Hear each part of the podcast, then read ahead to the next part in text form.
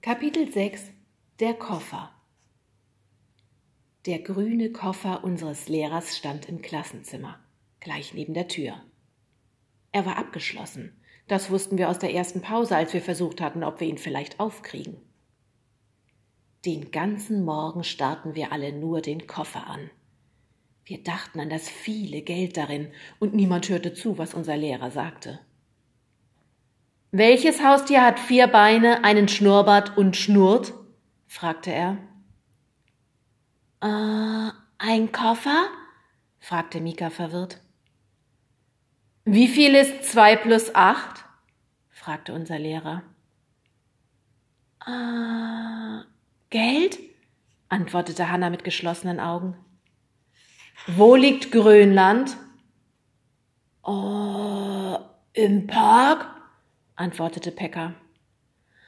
Ach, das wird wohl nichts mehr heute, seufzte unser Lehrer. Dann war Mittagspause. Während die anderen im Speisesaal mit dem Lehrer zu Mittag aßen, schleppten Hanna und ich den grünen Koffer ihres Vaters in die Klasse. Wir hatten ihn morgens, bevor die Schule anfing, im Keller versteckt. Der Koffer sah wirklich haargenau so aus wie der von unserem Lehrer. Wir hatten ihn am Abend zuvor mit Mickey Maus Heften gefüllt, damit er genauso viel wog wie ein Geldkoffer. Wir tauschten die Koffer aus und schleppten den von unserem Lehrer in den Keller.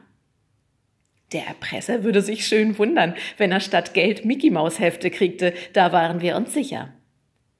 Nur Pekka hatte behauptet, dass seiner Meinung nach die Mickey Maus Hefte wertvoller seien.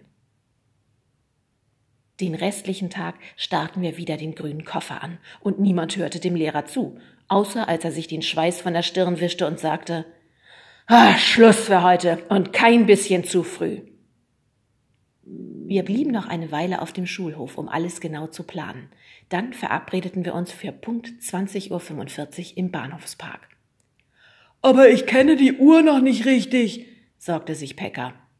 Kein Problem, ich stelle euch einander vor, sagte Timo und schob seinen linken Pulloverärmel hoch.